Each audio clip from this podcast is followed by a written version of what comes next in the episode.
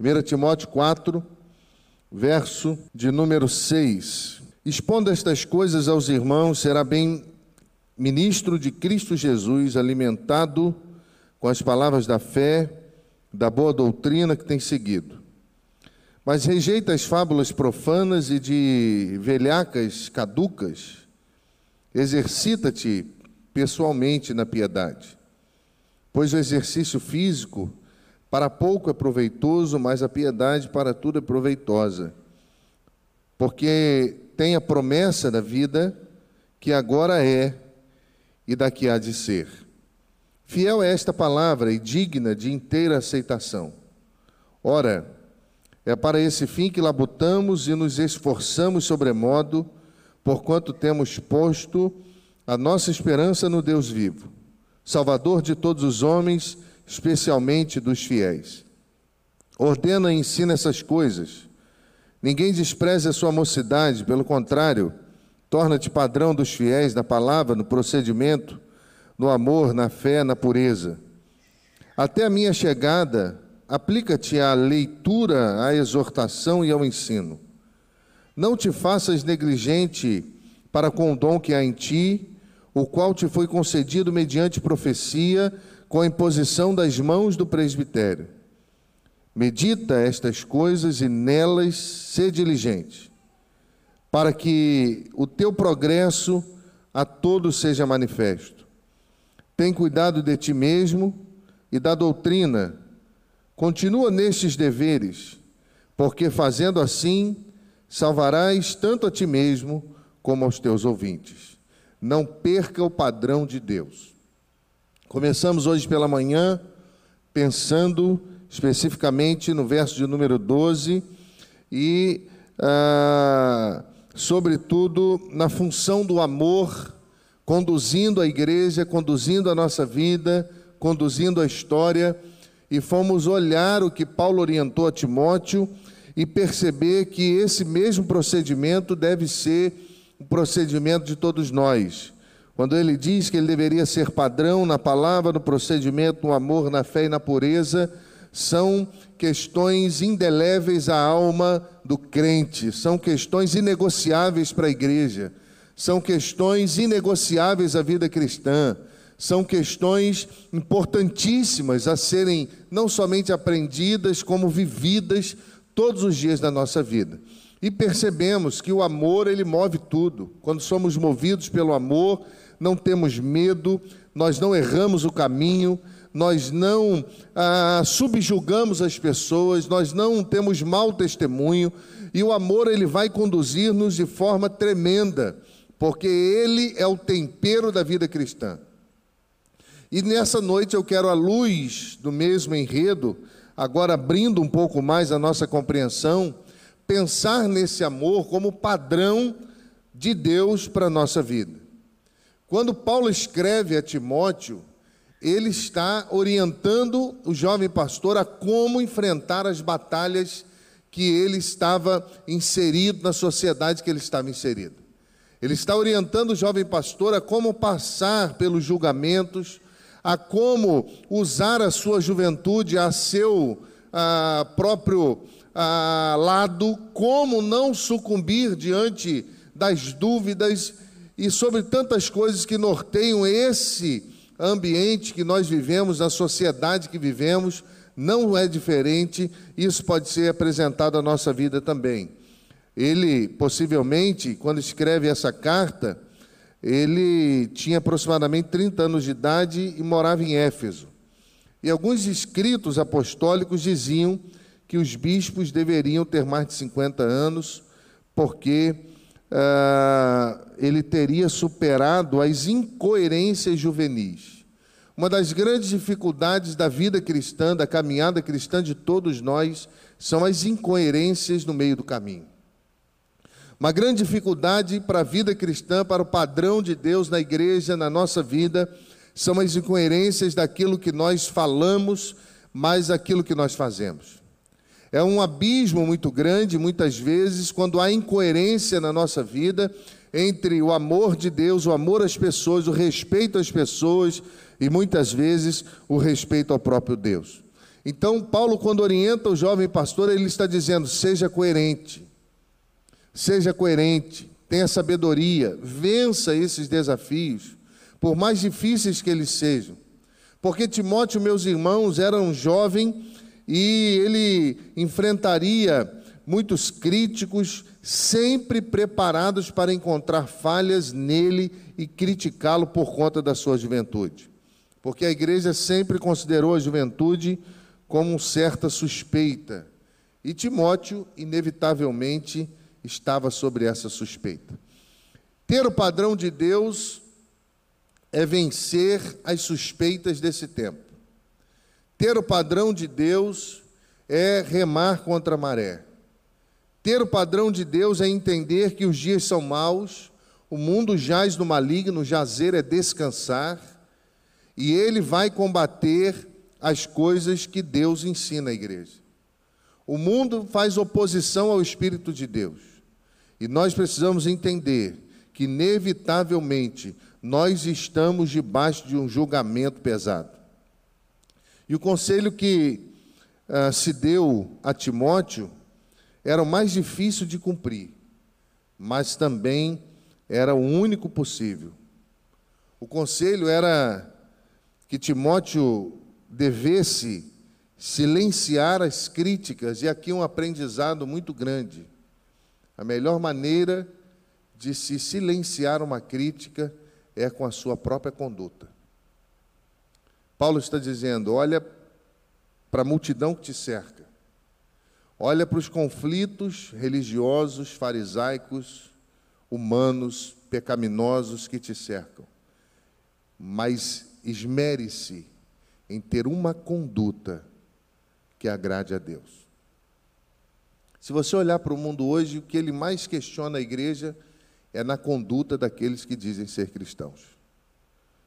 Se você for na sociedade, os pastores são questionados na sua conduta, porque vendeu-se uma ideia, uma, uma falácia e todo mundo comprou e todo pastor hoje é bandido, é ladrão. E as pessoas questionam por todos os lados. Ah, quando você tem alguma dificuldade, a primeira coisa que as pessoas fazem é lá, mas não é crente? Não é da igreja? Paulo, ensinando o jovem pastor, ele deu um antídoto para enfrentar esse mundo. Por isso que o padrão de Deus é diferente do padrão do mundo. Você não vai ser respeitado pelo mundo se você tiver o seu padrão por mais que seja dualista, por mais que seja conflituoso, você passa a ser desrespeitado pelo mundo e respeitado ao mesmo tempo. São as incongruências da humanidade quando você busca seguir uma vida reta e digna diante de Deus. E quando você tem uma vida no mundo, no mundo ninguém respeita ninguém, ninguém é de ninguém, como já diz o ditado popular. E Paulo está dizendo ao jovem pastor: cuide da sua conduta não negocie os princípios. Cuida do seu conhecimento, da sua fé, da sua piedade e do seu amor. Efésios 5,15 vai dizer o seguinte: Vigiai, pois, com cuidado sobre a vossa conduta, que ela não seja conduta de insensatos, mas seja conduta de sábios. Efésios 4,1 Andai de modo digno da vossa vocação. Paulo está ensinando isso à igreja o tempo todo.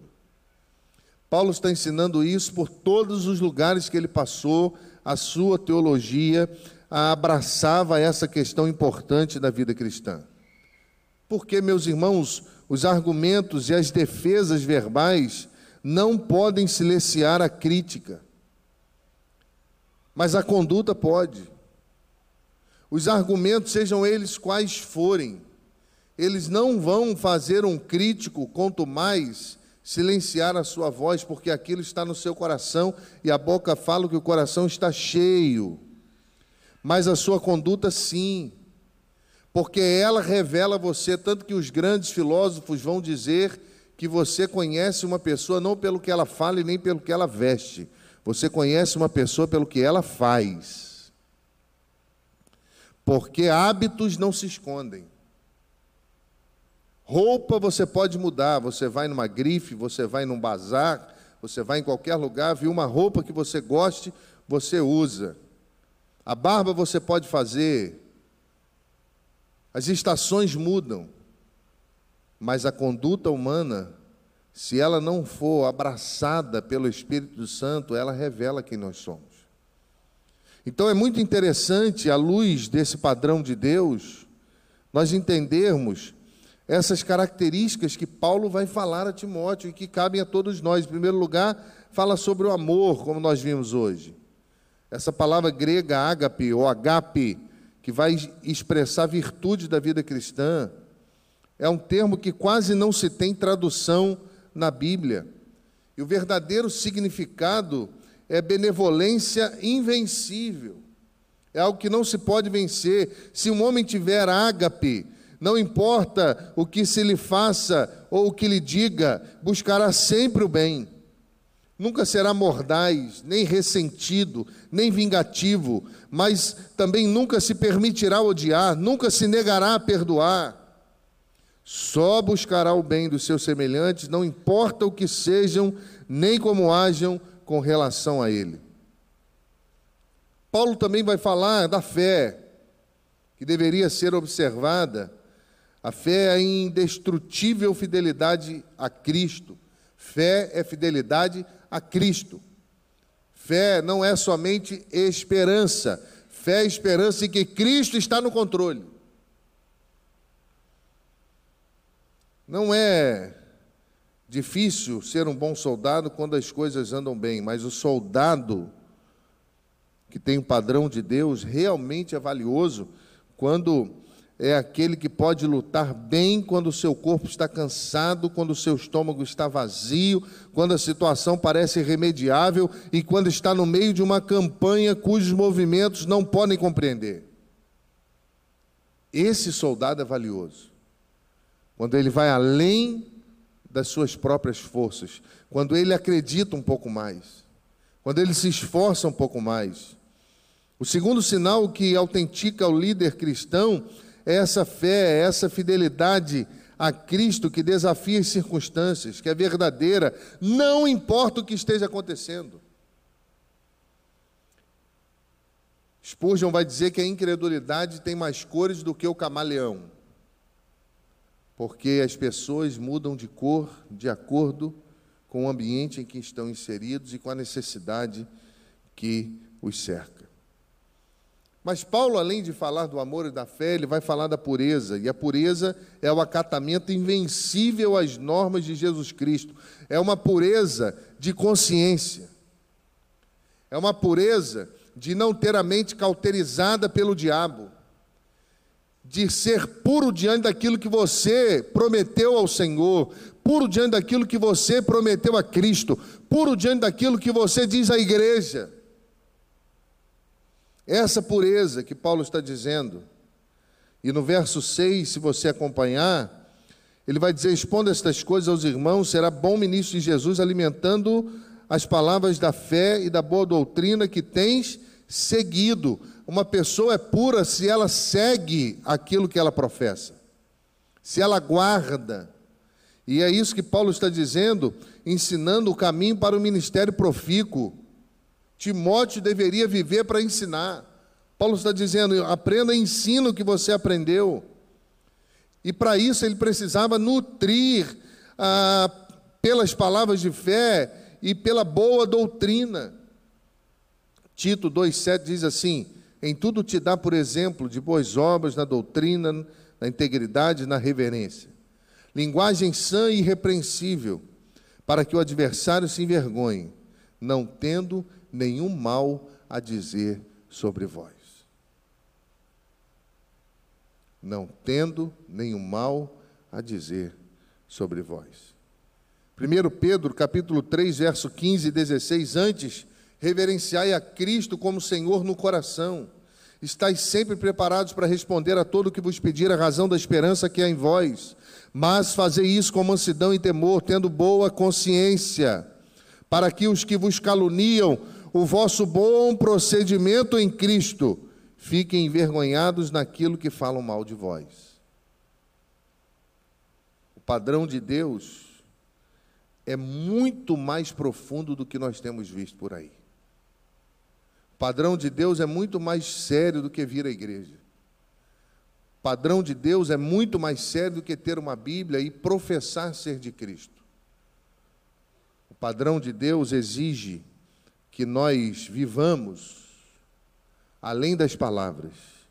E é à luz desse enredo bíblico e da orientação que o apóstolo Paulo dá ao jovem pastor Timóteo, que eu quero observar com você o que fazer então para não perdermos esse padrão. Em uma geração nova para nós, em uma geração onde as nossas crianças hoje são tecnológicas, tudo está na mão, estão sendo bombardeadas por coisas boas, por coisas ruins, os filtros normalmente não funcionam. O que fazer para manter o padrão de Deus? O que fazer para que o nosso casamento viva no padrão de Deus? O que fazer para que a vida cristã seja a vida que agrade a Deus? Para não se perder isso. Será que é só mudar a música do culto? Será que é só mudar a cor do culto? Será que é isso? A Bíblia também fala sobre isso. Em primeiro lugar, para não perdermos o padrão de Deus, nós precisamos viver para Deus. E viver é mais do que vir à igreja. Viver para Deus é mais do que estar aqui no culto. O apóstolo Paulo falando a Timóteo, 1 Timóteo 4,10, a parte B, porque esperamos no Deus vivo, que é Salvador de todos os homens, principalmente dos fiéis.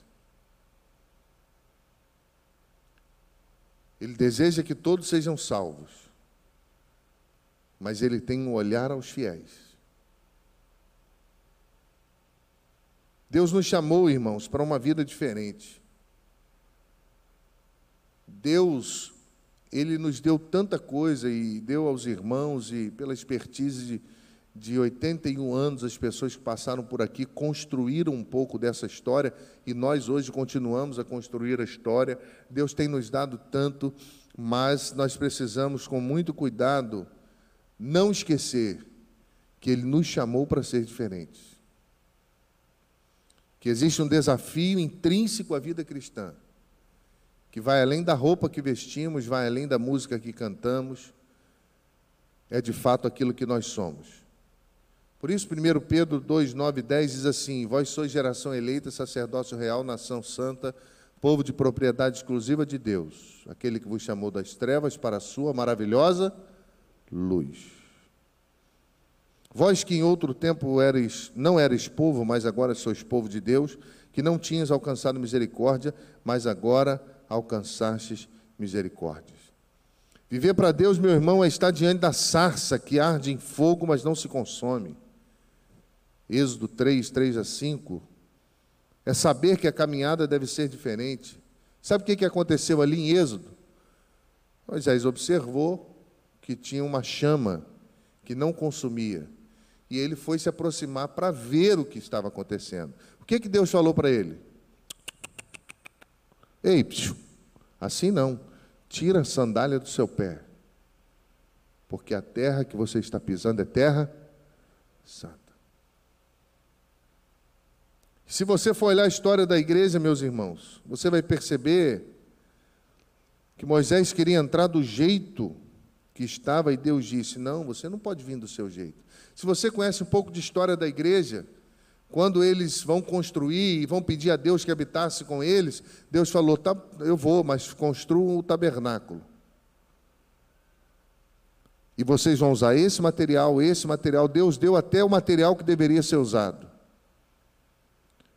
Se vocês me querem no meio de vocês, eu sou santo, vocês precisam preparar um lugar especial. Por que que hoje nós achamos que o padrão de Deus banalizou?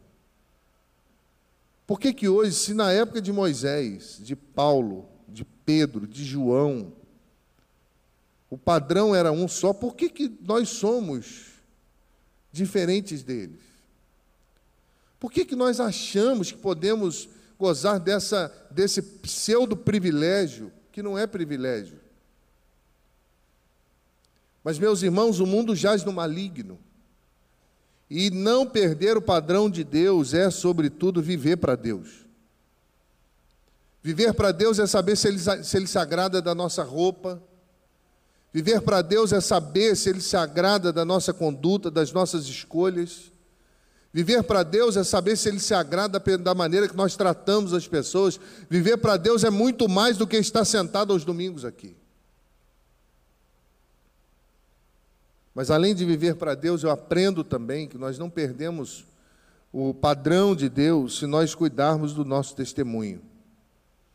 Porque o versículo 12 vai dizer: Ninguém despreze a tua mocidade, pelo contrário, torna-te padrão dos fiéis, torna-te exemplo. Você precisa entender que é princípio de Deus fugir da aparência do mal. Porque a Bíblia manda. E se a Bíblia manda, os servos obedecem. E o que é aparência do mal? Na sua época, na, na época dos mais idosos, dos mais experientes, o que, que era a aparência do mal? Que hoje causa espanto para vocês. Não tem muita coisa diferente? E aí, se essa geração que vive uma coisa diferente do que é a aparência do mal, do, do que não é, imagina a próxima geração que vier. Como é que vai estar? Então, cuidar do nosso testemunho, meus irmãos, é entender que se nós formos motivo de escândalo, nós seremos julgados pelo Senhor, porque a palavra escândalo, é escandalon no grego, é tudo aquilo que faz alguém tropeçar. E a Bíblia diz: ai por quem vier o escândalo. E há um estudo grego que essa palavra ai é a ideia de de a, a, uma dor que vai ser causada. Olha que coisa interessante pensar nisso nesse tempo, nesse domingo tão precioso, tão feliz, onde a igreja se reúne com um número maravilhoso de irmãos aqui no santuário, em casas, pensar sobre o padrão de Deus, se nós temos sido isso, se nós temos vivido assim, se nós temos cuidado do nosso testemunho. Tiago 3,13: Quem entre vós é sábio entendido? mostre pelo seu bom procedimento as suas obras em mansidão de sabedoria. Strong, ele vai definir o termo testemunho como martus, de onde vem a palavra marte e também a palavra martírio. É alguém que testifica a verdade que viu. É alguém que testifica com a sua própria vida a verdade que aprendeu. Por isso, meus irmãos, testemunhar é proclamar ao mundo a nossa experiência pessoal com o Evangelho e o seu poder transformador. O puritano Thomas Brooks, 1680, ele diz o seguinte: que nós conhecemos os metais pelo som que produzem, e os homens por aquilo que falam. Jesus disse que a boca fala o que está cheio o coração. Mateus 12, 34. As palavras que saem da boca de um homem são uma expressão bem clara de quem ele é de fato. Deus, ele se preocupa muito com as palavras que saem da nossa boca. Por isso, nos deu o nono mandamento. E qual que é o, nono mandamento? Êxodo capítulo 20, verso 16. Qual é? Não dirás falso testemunho contra o seu próximo. Está lá. Isso é padrão de Deus. Mas eu vou um pouquinho mais a fundo, Provérbios capítulo 6, versos 16 e 19. Há seis coisas que o Senhor odeia. Sete coisas que ele detesta. Vamos lá. Olhos altivos, língua mentirosa, mãos que derramam sangue inocente, coração que traça planos perversos, pés que se apressam para fazer o mal, testemunha falsa que espalha mentiras e aquele que provoca discórdia entre os irmãos. Eu aprendo, meu irmão, que eu não perco o padrão de Deus se eu decidir viver para Ele. Porque se eu decidir viver para Ele, eu vou usar as suas regras. O que vale são as suas regras, são as suas leis, são os seus princípios. E eu estou sempre dizendo: fala que o teu servo ouve. Eu não perco o padrão de Deus quando eu cuido do meu testemunho, daquilo que eu falo, daquilo que eu faço, como eu falo, como eu faço. Isso é importante para a igreja, isso é importante para o reino de Deus, é importante para nós. Mas, em último lugar, eu também não perco o padrão de Deus quando eu aprendo a separar aquilo que é importante para a vida cristã e me ocupo delas. Você já parou para pensar que muitas vezes nós perdemos muito tempo ocupados com coisas que não valem a pena? Você já parou para pensar que durante muitos anos, e os mais jovens vão ter essa percepção daqui a algum tempo, porque nós estamos, eu estou tendo essa percepção agora. Eu olho para trás e eu falo assim: ah, se eu tivesse esse conhecimento há 10, 15 anos atrás. Ah, se eu soubesse, eu teria estudado mais. Não, não é assim, irmãos? Os mais experientes não é assim? Ah, se eu soubesse que o mundo era assim, eu teria estudado mais, teria me preparado mais, eu teria orado mais, eu teria ouvido mais os conselhos. Ah, se eu soubesse. Mais adiante, os jovens que estão aqui à frente, espalhados pela igreja, os adolescentes, vão ter essa percepção. Porque nós precisamos aprender a escolher o que é importante e viver naquilo que é importante. Empregar esforço naquilo que é importante. Não abrir mão disso. 1 Timóteo 4,15. Medita nessas coisas, ocupa-te delas, para o teu progresso, para que o teu progresso seja manifesto a todos.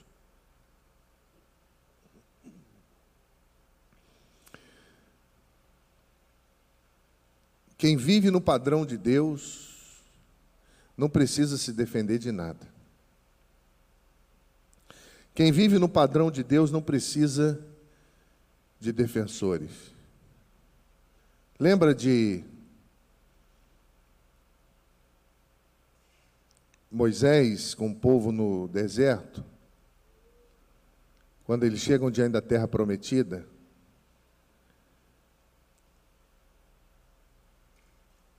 E Josué e Caleb vão junto com os espias espiar a terra. E Deus disse: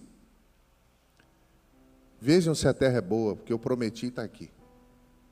A Bíblia diz que eles foram, voltaram, trouxeram frutos gigantes, voltaram maravilhosos, mas a grande maioria disse assim: é tudo que Deus falou, só que lá tem gigante. Nós não podemos ir contra eles, porque aos olhos deles e aos nossos próprios olhos, nós somos como gafanhotos. O que, que Josué e Caleb fizeram? Não, nós vamos entrar e vamos possuir a terra, porque Deus falou que ela é nossa. O que, que aconteceu? Todo mundo foi encorajado?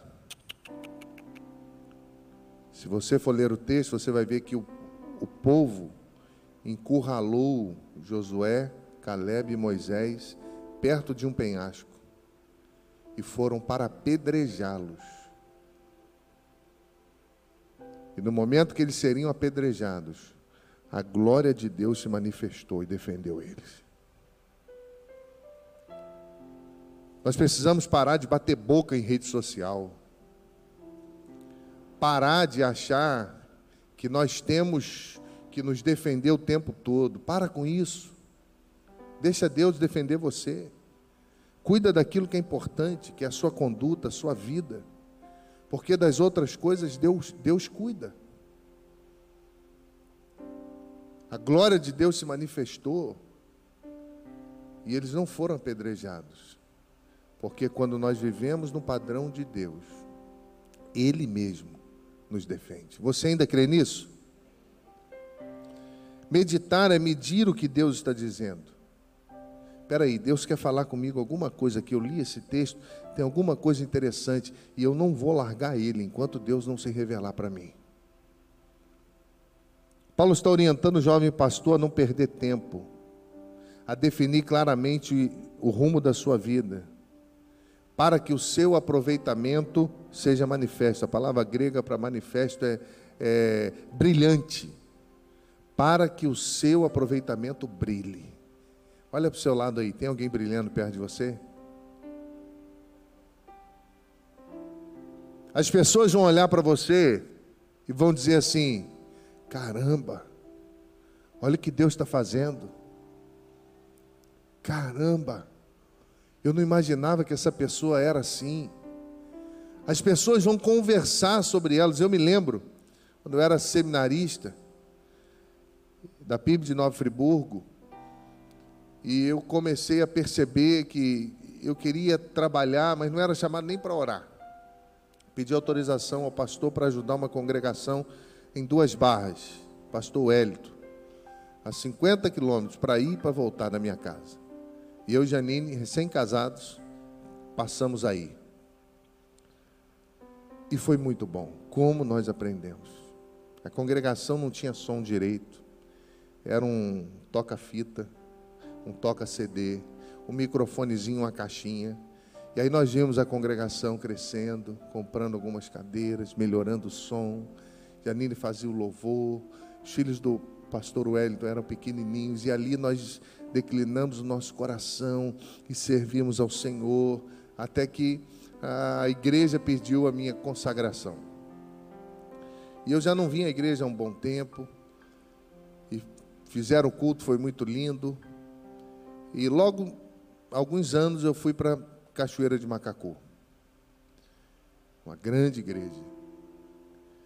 E aí, quando voltei a Friburgo, depois de um bom tempo, as pessoas me viam na rua, batiam no ombro e diziam assim: Eu sabia, eu sabia, pastor é uma bênção. Sabia nada. Ele não sabia das noites viajando para ir para duas barras e voltar. Ele não sabia o que era enfrentar o próprio coração sem esperança. Ele não sabia. mas eu não vivi o padrão que ele esperava que eu vivesse. Eu sempre mergulhei no padrão de Deus. E Deus foi conduzindo as coisas. As pessoas estão vendo, elas vão ver você brilhar, você não precisa falar. Ah, mas ninguém reconhece o meu ministério. Calma, Deus sabe, você serve a Ele. E Ele é o dono da obra. Ele vai te colocar em algum lugar, você vai usar, e você vai ser usado, você vai ser uma bênção.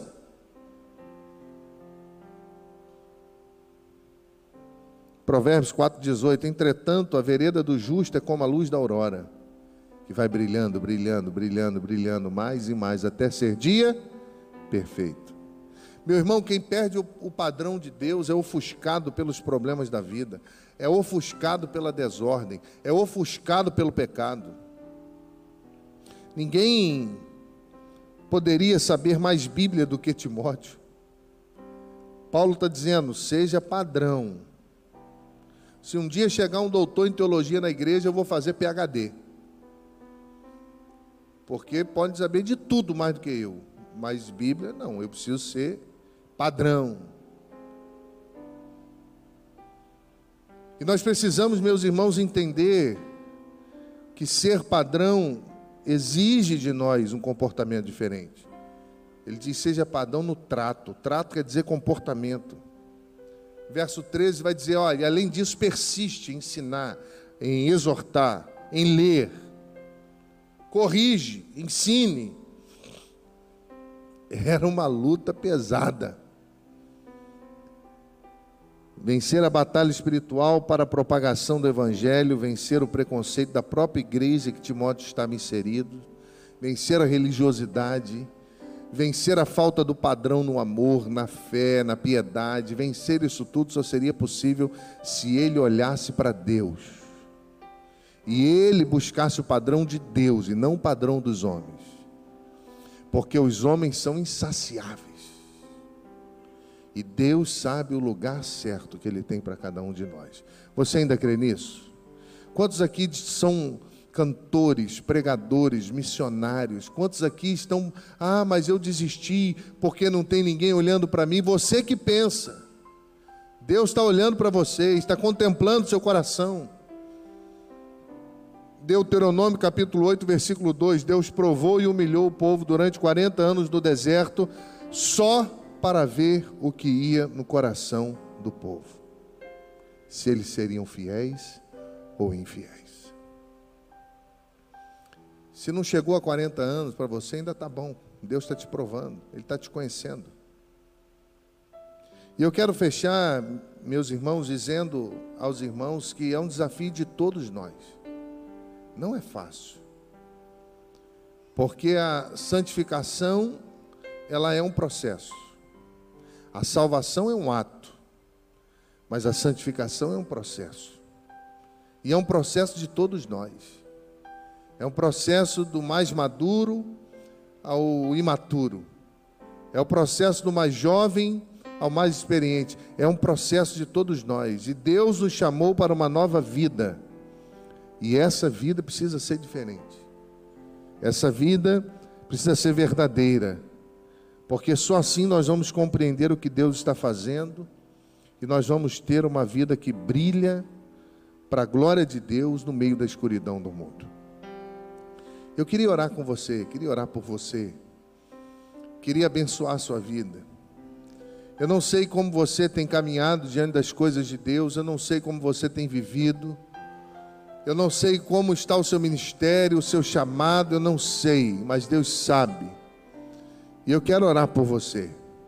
Você que nos visita, que porventura está afastado dos caminhos do Senhor, porventura está distante, abandonou os projetos de Deus para a sua vida, tem muita coisa ainda a ser feita. Tem muita coisa, muito trabalho para se fazer, tem muito caminho para se andar, tem muita gente para ser abençoada. Elias entrou na caverna e falou assim: Vou morrer. Deus falou: Sai daí, rapaz, porque tem muito trabalho para fazer. Come, bebe, anda, vai ungir um novo rei, vai ungir um novo profeta, vai fazer a obra que eu te chamei para fazer.